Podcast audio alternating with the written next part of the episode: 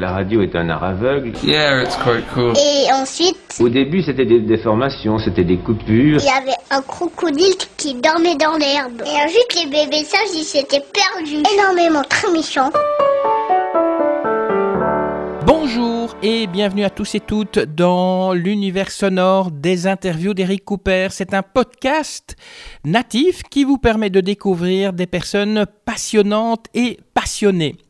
Le comble de l'optimisme, c'est de rentrer dans un grand restaurant et compter sur la perle qu'on trouvera dans une huître pour payer la note. Citation de Tristan Bernard, écrivain français. Alors pourquoi je vous ai choisi cette citation? Eh bien parce que l'acteur du podcast d'aujourd'hui s'appelle Rudy Van Lanker. Il va nous parler du centenaire d'un restaurant bruxellois aux armes de Bruxelles. En effet, c'est en 1921 que Calixte Veulemans ouvrait à deux pas de la Grand Place et en plein cœur de l'îlot sacré le restaurant aux armes de Bruxelles. Il faut savoir que c'est là d'ailleurs que les moules furent servis pour la première fois en casserole. Revenons à Rudy Van Lanker, qui est quelqu'un qui connaît bien le milieu de la restauration à Bruxelles, puisqu'il a travaillé en fait durant de très nombreuses années juste en face du restaurant aux armes de Bruxelles, le restaurant chez Léon. Et je lui ai demandé s'il avait eu le plaisir de rencontrer celui qui a fondé donc aux armes de Bruxelles, Calixte Veulemans. Voici ce qu'il m'a répondu. Ben non, Calix Veulemans lui-même, je ne l'ai pas rencontré, c'est un, ami de- un ami de mes parents, euh, mais j'ai effectivement connu et vécu à côté de, de- ses enfants, dont principalement Jacques et Calixte fils, qui, ont, travaillent aux armes de Bruxelles pendant, pendant bon nombre d'années. Est-ce qu'il y a une, une sorte de différence à la fois de mentalité et de façon de faire entre ceux qui tenaient des restaurants en 1920-1921 et ceux qui sont aujourd'hui les, les gérants de restaurants ou, des cuisiniers ou des cuistots euh, aujourd'hui au 21e siècle? Ben, je sais pas, j'étais pas là en 1921. Ce que je sais, c'est qu'aujourd'hui, il y, a des- y a des restaurants qui doivent. Il y a des gros restaurants, des petits restaurants. Un restaurant n'est pas l'autre. Aux Armes de Bruxelles et chez Léon, c'est plus. euh, il faut, en plus d'être restaurateur, il faut être gestionnaire. Euh, voilà, c'est ça qui complique un petit peu. C'est ça qui complique un petit peu les choses. Ce métier, comment est-ce que vous l'avez démarré? Qu'est-ce qui a fait qu'un jour vous avez eu envie de, de travailler dans la restauration, dans les restaurants? Ah ben, aussi loin que je me rappelle, euh, j'étais j'étais tout petit, j'avais pas vraiment envie de travailler dans la restauration, mais j'avais envie de reprendre l'entreprise familiale qui était Léon et qui était dans la famille depuis à l'époque quatre générations. Et donc très naturellement j'étais à l'école hôtelière et j'étais, mais j'avais envie de reprendre l'entreprise familiale. Et il se trouve que c'était un restaurant. Ça aurait été, euh, si mon père avait été médecin, ben j'aurais pour une clinique et, ou, ou marchand de chaussures, j'aurais été Brantano. Mais euh, il se trouvait que c'était un restaurant. Donc je me suis retrouvé restaurateur un petit peu par accident. J'ai fait l'école hôtelière et puis après je suis arrivé chez Léon où j'ai travaillé pendant plus de 15 ans en salle, en cuisine et puis après je me suis plus attaché à la gestion. Pourquoi la gestion et pas la, la cuisine par exemple? Pourquoi vous n'êtes pas devenu chef? Mais parce que je suis pas chef dans l'âme, je fais, je fais tout à fait correctement à manger, mais je sais pas, c'est pas mon métier, c'est pas mon métier de base. Mon métier, c'est Léon, Léon, Léon et encore Léon, et gérer, gérer des Léons. En dehors de Léon, je connais pas grand chose, mais Léon, je connais, c'est moi qui l'ai fait de, de A à Z, et donc je voulais, euh, je voulais développer Léon en Belgique, à l'international. Et puis, je suis- j'ai pas une âme de, de, de cuisinier, j'ai pas ma, je, je suis restaurateur encore une fois, comme je vous l'ai dit, parce que par accident. Et dans ce métier que vous faites, qu'est-ce qui vous passionne? Mais le fait de gérer, c'est encore une fois, je, me- je me répète, mais ce qui me passionne, c'est pas dans le métier que je fais. Ce qui me passionne, c'est de gérer une entreprise familiale, euh, dont je suis la cinquième génération, et puis il y aura une sixième génération derrière, et j'espère une septième. Je sais pas de quoi demain est fait, mais c'est cette filiation, cette transmission d'un certain savoir, euh, ce qui devient quand même rare de nos jours, parce qu'il y a pas mal. Je ne vais pas vous en citer, mais vous les connaissez aussi bien que moi. Il y a pas mal d'entreprises belges euh, qui, à un moment donné, ne sont plus belges parce qu'il y a, il y a des, soucis de, succession. Et donc, pour moi, la succession est quelque chose de capital pour assurer la pérennité de l'entreprise. L'important, c'est de durer. Hein. Pour faire le, le métier que vous faites et vous dites que, que votre fils va vous succéder, est-ce qu'il faut absolument passer par une, par une école hôtelière Ou une école comme le CERIA à Bruxelles, par exemple? Ben, que ce soit le Seria ou Namur ou, euh, ou toutes les autres, hein. il y a Liège aussi, il y a, il y a Coxide au niveau néerlandophone. Je pense que c'est quand même bien de savoir de quoi on parle. hein. Si on veut gérer un restaurant, à la base, ben, il faut quand même savoir de quoi on parle. Alors, est-ce qu'il faut savoir monter une bernaise Ça, j'en sais rien. Encore une fois, Léon n'est plus Léon ou les armes ne sont plus des restaurants traditionnels. Ce sont les deux plus gros restaurants de Belgique. Euh, donc, encore une fois, ça nécessite beaucoup de gestion, mais on a besoin en dessous d'avoir des gens de métier. On a besoin d'avoir des vrais chefs de cuisine, des vrais maîtres d'hôtel, des vrais barman euh, qui connaissent eux leur métier sur le bout des doigts. Nous, en tant que propriétaires, en tant que gestionnaires, on a besoin de savoir de quoi on parle, mais je n'aurai jamais le savoir-faire de mon chef de cuisine des armes de Bruxelles, ou j'aurai jamais le savoir-faire de mon maître d'hôtel ici chez Léon. Mais je dois savoir de quoi je parle. Donc il faut absolument passer par un, je dirais un cursus universitaire alors pour faire ce qu'on fait. On peut pas être autodidacte par exemple. Si, bien sûr, on peut être autodidacte, mais encore une fois, hein, là vous poussez à l'extrême, le, cursus universitaire n'est pas nécessaire. En fait, si vous voulez, dans, le métier de l'ORECA, il y a, comme vous avez dit, il y a Syria, il y a Namur et autres, et entre guillemets, le cursus universitaire serait d'aller en Suisse euh, dans une école comme Lausanne et des choses comme ça. Mais ces écoles-là sont destinées à des gens qui veulent faire carrière internationale dans des, dans des grandes chaînes d'hôtels et des choses comme ça, et prendre du galon dans des grandes chaînes d'hôtels. Encore une fois, bien sûr, on peut être autodidacte. Et si quelqu'un est vraiment passionné par la cuisine et qu'il a grandi au milieu des casseroles avec sa mère ou sa grand-mère euh, qui lui ont appris à faire la cuisine, ben oui, évidemment, il peut ouvrir un restaurant et ça peut être très agréable, très bon. Euh, mais ce ne sera pas la même chose, ce sera un autre type de restauration. Pourquoi est-ce que vous avez décidé de reprendre donc ce restaurant Les Armes de Bruxelles et pas un autre restaurant? Oh ben Pour tout un tas de raisons.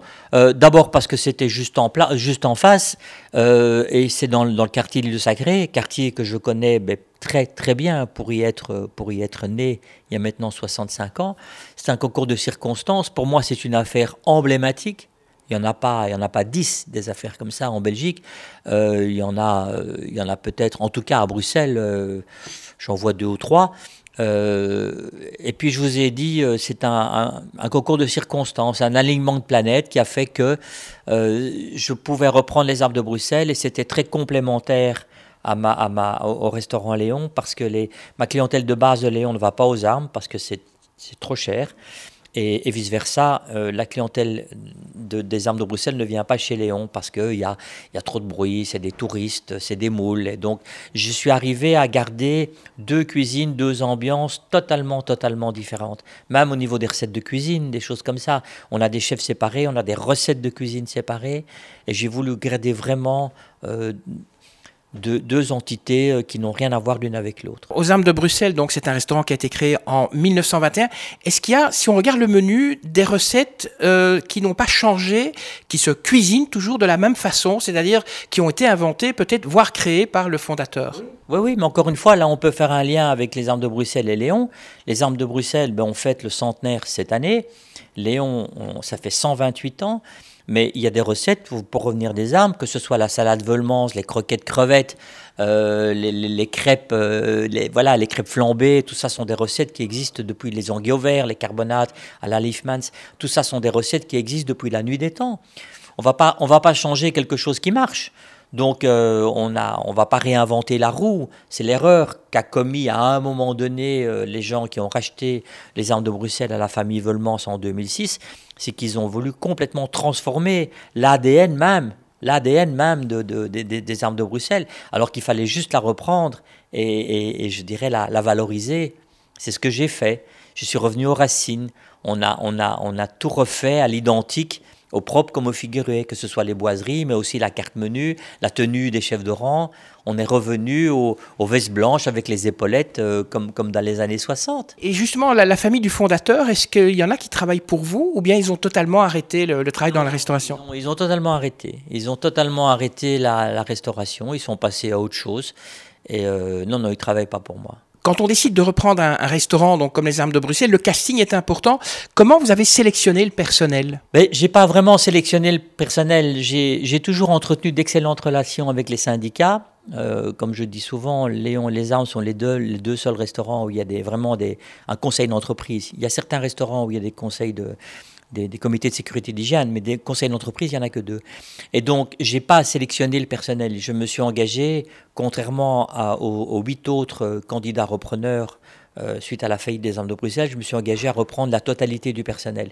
Donc j'ai repris les 44 ou 45 membres de personnel avec leur ancienneté. Parce que je me suis dit que pour moi, c'est le personnel qui fait une maison. C'est pas la maison qui fait le personnel. Je pense que euh, le personnel que j'ai repris aux armes dans la grosse majorité, j'ai eu des petits problèmes avec les uns ou les autres et j'ai dû être obligé de m'en séparer, mais la grosse, grosse majorité, ça fait l'âme. Le personnel, ça, vous savez, chez Léon, il y a des gens qui sont là depuis 20 ans, 30 ans, 40 ans.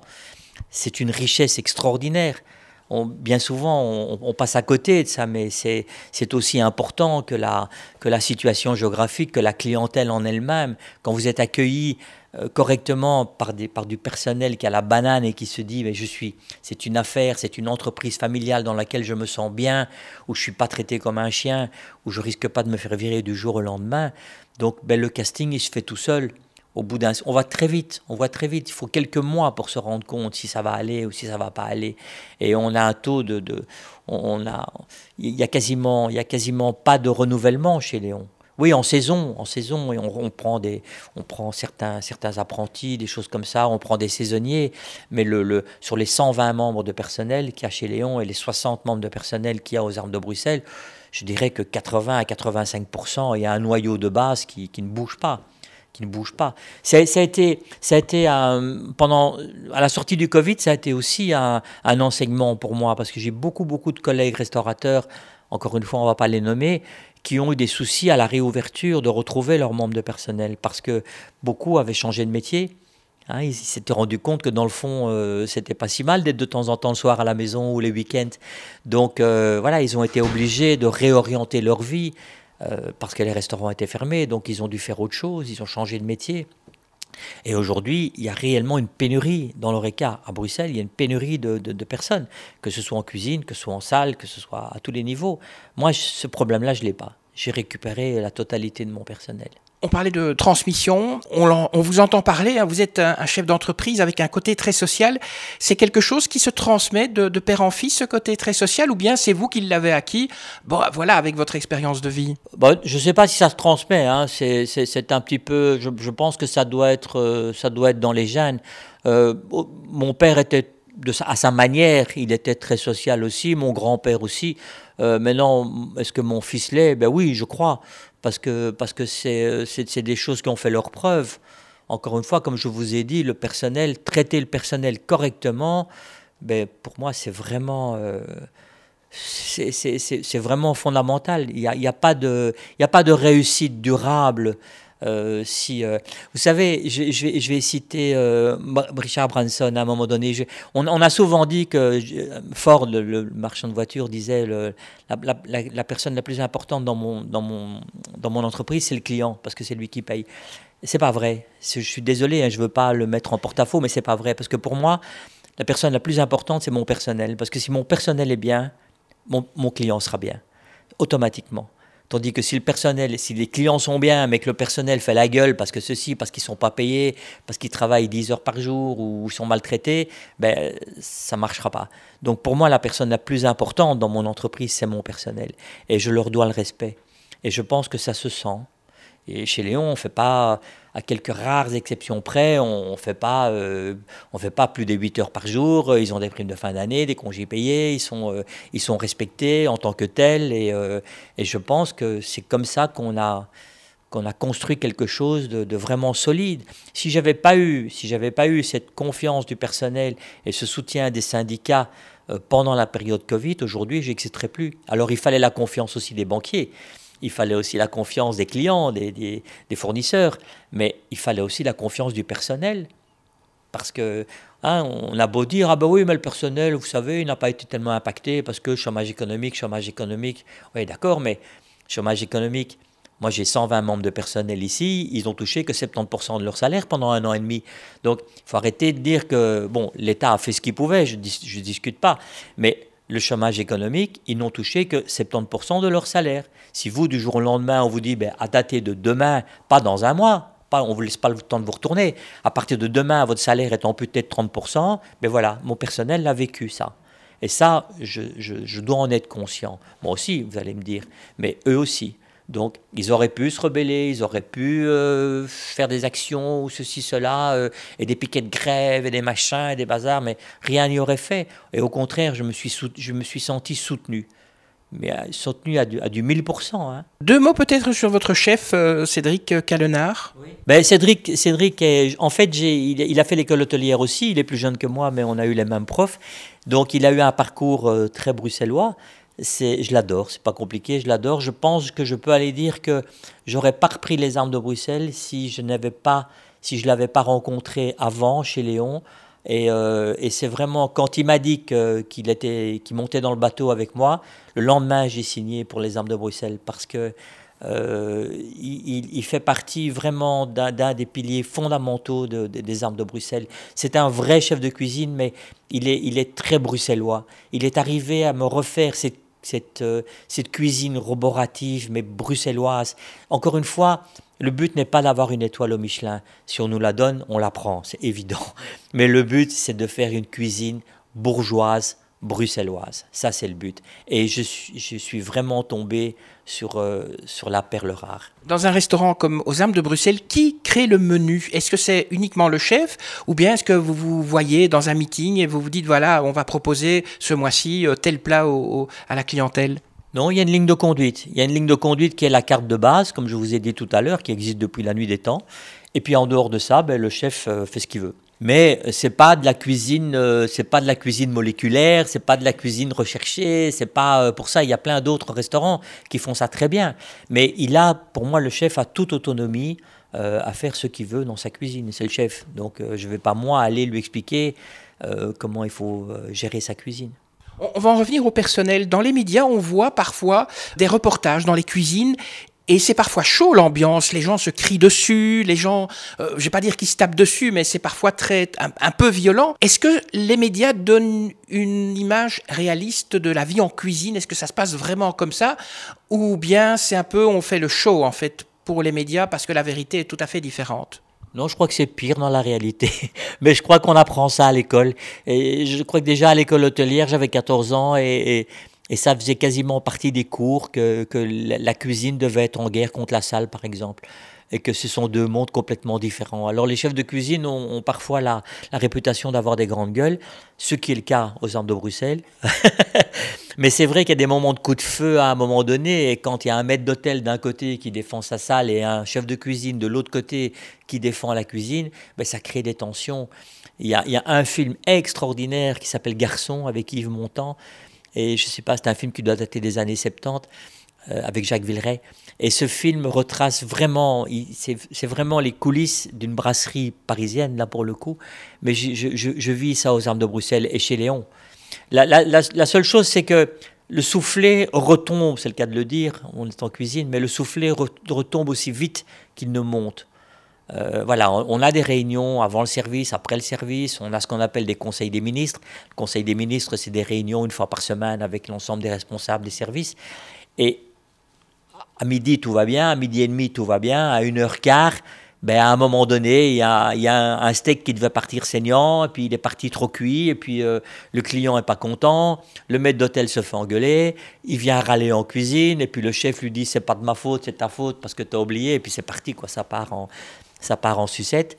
Et puis après ça, ben, à 2h30, ben, ils prennent un café ensemble. Et euh, c'est même pas qu'ils s'expliquent, non, c'est même sorti, on n'en parle plus. Ça fait partie, le coup de feu, le coup de feu fait partie de. C'est un, des, un des rares métiers où il y a, où il y a ce genre de. C'est très, très dans le c'est très concis dans le temps. Hein, sur le service du midi, c'est entre midi et demi et, une heure et demie, parce qu'avant, tout va bien et après, tout va bien. Mais à un moment donné, il y a un afflux de clientèle, le soir à 8 heures, par exemple, parce que tout le monde mange à la même heure. Alors, il y en a qui viennent beaucoup plus tôt, il y en a qui viennent après spectacle, mais le gros de la clientèle est là vers 8 heures. Donc, en une fois, ben, dans un restaurant comme les Armes de Bruxelles, en une fois, vous avez 150 ou 160 couverts qui débarquent en même temps. Et chez Léon, 300 qui débarquent en même temps dans, la même, dans le même quart d'heure. Donc euh, c'est parfois un peu chaud, oui. Au menu, euh, dites-nous un petit peu, qu'est-ce qu'il y a de bon à manger aux armes de Bruxelles? Ben, on, a, on a refait là, on, a remis d'ailleurs, ça vous arrive aujourd'hui et hier, on a remis l'ancienne carte. Euh, il y avait, parce qu'avec Covid oblige, on avait fait une carte éphémère, donc on a remis les anciennes cartes. Donc il y a tous les grands, c'est une carte assez vaste, hein. il, y a, tous les, les grands classiques de la cuisine euh, bruxelloise, euh, les, croquettes crevettes, euh, évidemment, les, les, les anguilles au vert, les carbonades, Alors, c'est plus, un restaurant de. Il y a de tout. Il y a, il y a des viandes, il y a tout ce qu'on veut, mais c'est plus un restaurant de poisson. À la base, c'est quand même plus un restaurant de poisson. Mais il y a aussi pas mal de viande, il y a des moules aussi, évidemment. Il y a la salade Volmans, il y a, il y a des produits un petit peu plus particuliers, comme la cervelle, comme. euh, voilà. Donc, on- il y, a de, il y en a pour tous les goûts. Vous dites que c'est plus cher que chez Léon, ça veut dire, parce que j'ai regardé le menu, c'est le homard le plus cher à, à 70 euros. Euh, on- si on vient manger seul, on s'en sort à, à, à quel prix? On- Un plat, entrée, dessert, euh, sans faire de, de- de grandes choses. hein. C'est pas paradoxalement encore une fois, euh, on a la même, ça va faire hurler certaines personnes, mais c'est quand même la réalité. On a la même politique de prix. Donc les, prenons les croquettes crevettes ou les anguilles au vert ou le homard, c'est le même prix chez Léon qu'aux armes de Bruxelles. C'est le même prix. La seule différence, c'est que si on veut manger chez Léon pas cher, c'est c'est possible. Aux armes de Bruxelles, c'est plus compliqué. Et le ticket moyen se situe aux armes de Bruxelles, le ticket moyen se situe aux alentours de 50 euros. Et chez Léon, il est à 25. Alors, je dis bien le ticket moyen. Hein, donc, pour avoir un ticket moyen à so- à 50 euros aux armes de Bruxelles, on peut manger un, un- un lunch à, à 20 euros, à 22 euros. On peut manger, euh, on peut manger pour 20, 25 euros si on prend un verre de vin à 20, 25, 30 euros. Et, et puis il y a des, mais les vins sont un peu plus chers. On a, on a plus envie de prendre une entrée ou prendre un dessert ou voilà. Donc l'addition monte. Je dirais que l'addition monte naturellement. Chez Léon, c'est plus euh, du stum saucisse avec une carafe d'eau et puis les menus enfants sont gratuits, donc on vient avec les enfants. Euh, c'est un restaurant encore une fois plus populaire. Votre plat préféré à vous, ça ne doit pas être spécialement un plat qui se trouve dans le menu, c'est un plat que vous pourriez manger 3-4 fois par semaine, c'est quoi? Euh, trois, quatre fois par semaine, non, il n'y a aucun plat que je pourrais manger trois, quatre fois par semaine. Euh, j'aime bien, euh, j'aime bien le, le- le- le filet américain chez Léon parce qu'il est préparé en salle. Et encore, euh, ça, dépend qui le prépare. Moi, j'aime bien quand c'est Aurélie euh, parce qu'on on fait du filet américain euh, vraiment, je dirais, individuel. C'est au moment même quand le client le demande, la façon de l'assaisonner, des choses comme ça. Il y a beaucoup de restaurants où, il est fait à l'avance. En face, j'aime bien la, la salade de langue d'agneau et les, les croquettes de volaille, qui sont vraiment une tuerie, comme dirait mon fils. Les croquettes de volaille, il n'y en a pas chez Léon, il y en a, il y en a qu'aux armes de Bruxelles. Vous mettez l'accent sur les produits locaux, par exemple, euh, est-ce qu'il y a de la bière locale? Quand vous achetez vos légumes et vos viandes, c'est des, des viandes, euh, euh, vous faites attention à ce que ça vienne de Belgique ou éventuellement de producteurs qui, sont de la région bruxelloise ou peut-être un peu en dehors ou pas? Ah oui, oui, tout à fait, oui, oui, oui, en- entièrement. hein. D'ailleurs, là, alors au niveau de la bière, c'est pas compliqué, on fait notre bière. Donc c'est la brasserie Saint-Felien avec donc qui brasse notre. On a des brassins. On a d'un côté on a de la bière Léon qui existe depuis 20 ou 25 ans et on a créé une bière Veulmans euh, du, nom de la famille des fondateurs. Donc toujours dans cette volonté de, de garder de garder les racines, de garder l'histoire. Euh, c'est pas la famille Van Linker qui a créé euh, les armes de Bruxelles, non, c'est la famille Veulmans. C'est, on doit respecter ça, c'est ce qui fait partie de la tradition. Donc pour répondre à votre question, ben, on a de la bière euh, faite maison et tous les autres produits, ben, c'est bien entendu des produits belges. Euh, que ce soit au niveau de l'eau, euh, on ne met pas de la San Pellegrino dans, un restaurant, euh, dans un restaurant belge. S'il y avait du coca belge, je prendrais du coca belge, mais voilà.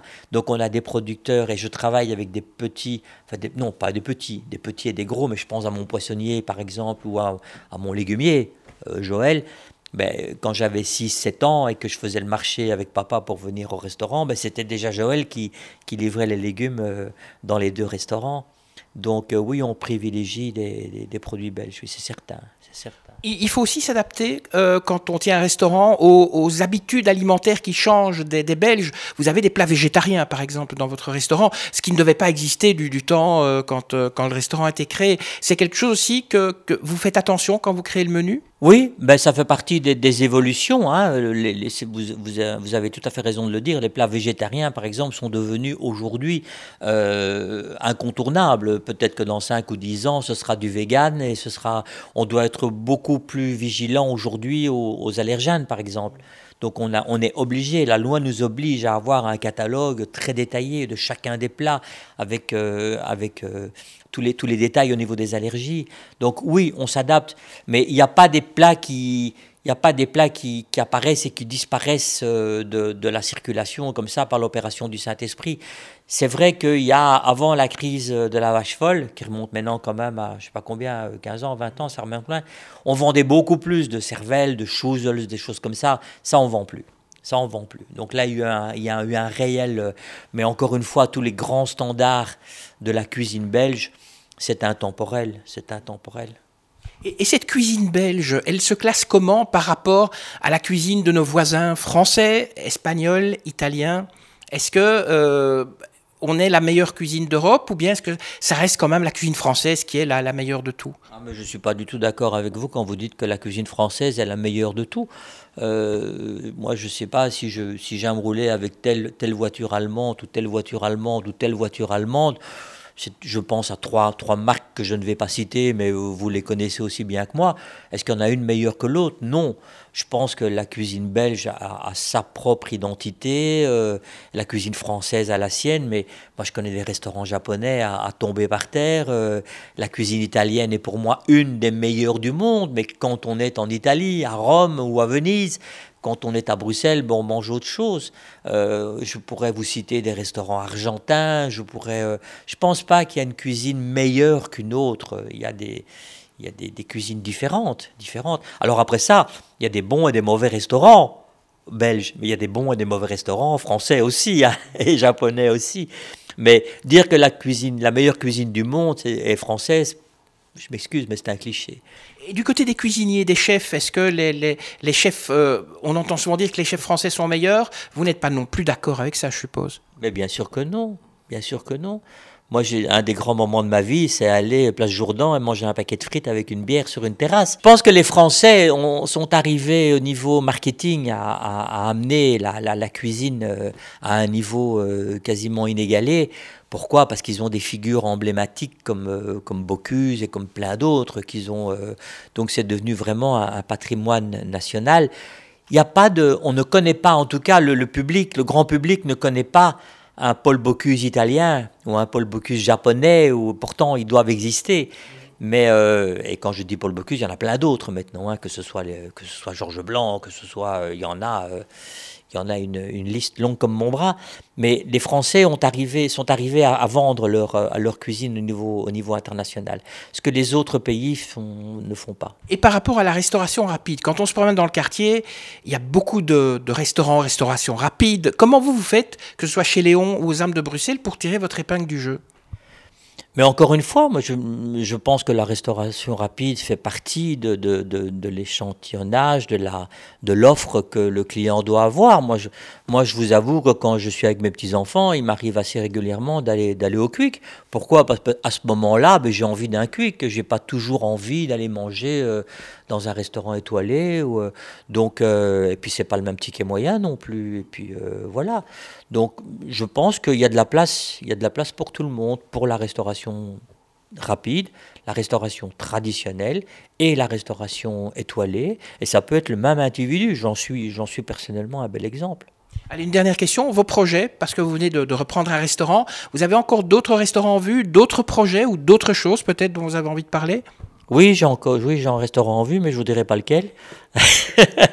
Par contre, vous, vous serez, vous serez peut-être le premier informé euh, si vous me laissez vos, coordonnées. Euh, mais c'est-à-dire que ce que ce que je voudrais aussi, c'est, c'est essayer de d'avoir une tête de pont euh, en Asie. Je suis, je suis passionné par la, par la Chine et par le Japon. Et avant le Covid, on, était, on était en passe de, de concrétiser quelque chose là-bas. Et je, je, crois vraiment que, que, le 21e siècle, je crois vraiment que l'avenir euh, se situe là-bas. Bon, je suis bien en Europe, je suis bien à Bruxelles, loin de là. Euh, mais euh, voilà, j'ai aujourd'hui aujourd'hui l'âge que j'ai. Mon fils reprend les affaires. Et en fait, c'est une entreprise familiale. Donc, j'ai envie de j'ai envie moi maintenant de m'occuper d'autres choses et d'aller d'aller voyager sous d'autres cieux et faire d'autres choses. Merci à vous, monsieur Rudy Van Lanker, d'avoir bien répondu à mes questions. Alors, si jamais vous avez envie peut-être d'aller euh, déguster un plat dans ce restaurant, sachez qu'il se situe à Bruxelles, 13 rue des Bouchers. Euh, c'est pas loin de la gare centrale, donc c'est le métro gare centrale et c'est aussi la, gare des trains. Alors, quand vous sortez de la gare, vous descendez vers la Grand Place, vous prenez la galerie de la Reine et vous tournez à gauche et vous y êtes. Alors, si vous voulez euh, savoir le menu, si vous voulez connaître les conditions pour réserver une table, eh bien vous allez sur leur site www.ausarmesdebruxelles.com.